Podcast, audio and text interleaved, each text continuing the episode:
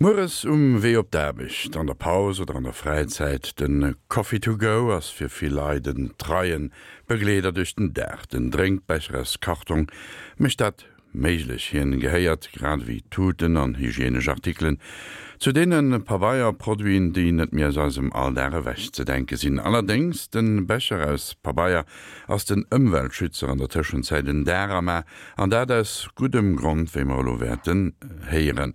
Dank Gelika Tommy. 200 Milliarden Pappbecher wandern alljährlich weltweit in den Müll aber nicht etwa in den Papiermüll, denn der Pappbecher kann nicht recycelt werden, weil er mit Kunststoff beschichtet ist. Das macht seine Oberfläche wasserabweisend und den Becher zur Zielscheibe der Umweltschützer. Sie drängen auf umweltverträgliche Lösungen wie 100% abbaubare PLA-Becher oder noch viel besser wiederverwendbare Trinkbecher aus Keramik oder Edelstahl. Die Krux bei der Sache ist jedoch, dass Becher aus PLA, einem Biokunststoff, der aus Stärke gewonnen wird, sich nur bedingt für Heißgetränke eignen, da sie nicht mehr als 60 Grad Celsius aushalten. Und Becher aus PLA oder mit einer PLA-Beschichtung sind zwar recyclingfähig, aber da das Recyceln sich aufgrund des geringen Aufkommens noch nicht lohnt, werden sie derzeit noch mit dem Restmüll verbrannt. Ebenso wie die Pappbecher. Seit rund 40 Jahren werden Pappbecher mit Polyethylen beschichtet. Zuvor benutzte man Wachs, damit Teller, Becher und Schalen aus Pappe, Fett und Wasser abweisend wurden. Einmalgeschirr aus Pappe ist ein fester Bestandteil unseres Alltags. Es ist ein Symbol für unsere Wegwerfgesellschaft und ein Synonym für unsere rastlose Zeit, in der Essen und Trinken im Gehen und Stehen zur Normalität geworden ist. Der Pappbecher signalisiert Mobilität. Und weil er so viel rumkommt, wird er gerne als wandelnde Reklamefläche benutzt. Das Logo schmückt nicht nur den Becher, sondern je nach Popularität des Anbieters auch den Kunden als tragbares Statussymbol neben Handy, Laptop und Sneakers. Eingebürgert hat sich der einstmals verpönte Habitus des auf der Straße Essens und Trinkens nach dem Zweiten Weltkrieg. Vorreiter in Sachen Pappflut war die amerikanische Fastfood-Kette McDonald's, die 1948 erstmals Einweggeschirr einführte. Der Pappteller wurde jedoch ursprünglich in Brandenburg erfunden, und zwar von Hermann Hensche, der ihn 1867 patentieren ließ. Bereits elf Jahre später wurden Pappteller und Schüsseln erstmals in großen Mengen produziert. Das Pappgeschirr sollte, Zitat, als sauberer, praktischer und wohlfeiler Behälter beim Verkauf von Esswaren dienen und die gesundheitswidrige Unsitte, derartige Waren in bedrucktes oder beschriebenes Papier einzuwickeln, verdrängen.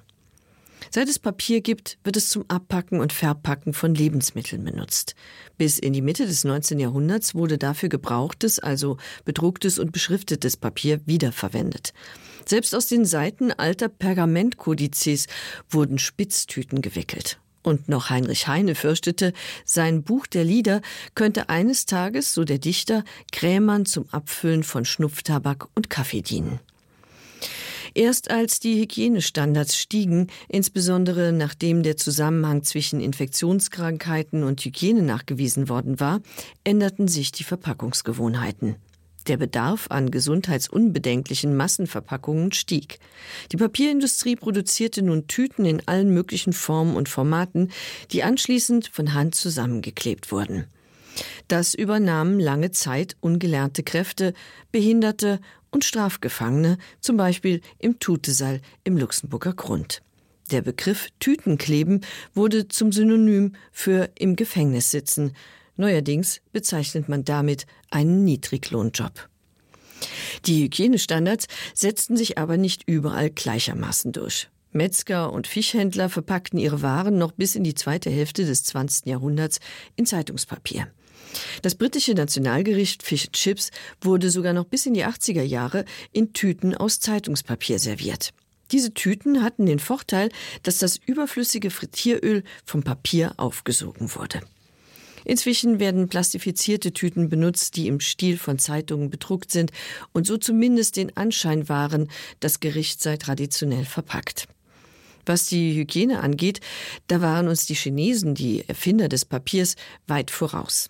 Seit dem zweiten Jahrhundert wurden in China Papiertaschentücher benutzt und ab dem sechsten Jahrhundert Toilettenpapier. Das Toilettenpapier wurde aus Reisstroh hergestellt und zwar in rauen Mengen.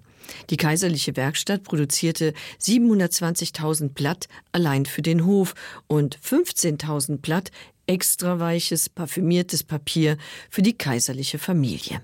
Aber Toilettenpapier war kein Privileg der Elite. Für die einfachen Leute wurden in Peking jährlich 10 Millionen Päckchen von je 1000 bis 10.000 Blatt erzeugt. Erst viele Jahrhunderte später setzte die Produktion von Hygienepapier in Europa ein. 1876 wurden die ersten Toilettenpapierrollen hergestellt. Es folgten Watte aus Zellstoff und viele andere Hygieneartikel aus Papier, die uns heute vertraut sind. Reinlichkeit galt als bürgerliche Tugend. Deshalb spielte Sauberkeit auch bei der Kleidung eine große Rolle. Bis ins 19. Jahrhundert entstand Papier in Europa aus Lumpen, also Kleidung und nicht umgekehrt. Erst der Mangel an Rohstoffen in der Bekleidungsindustrie führte im letzten Drittel des 19. Jahrhunderts dazu, dass die Textilindustrie Papierwäsche produzierte.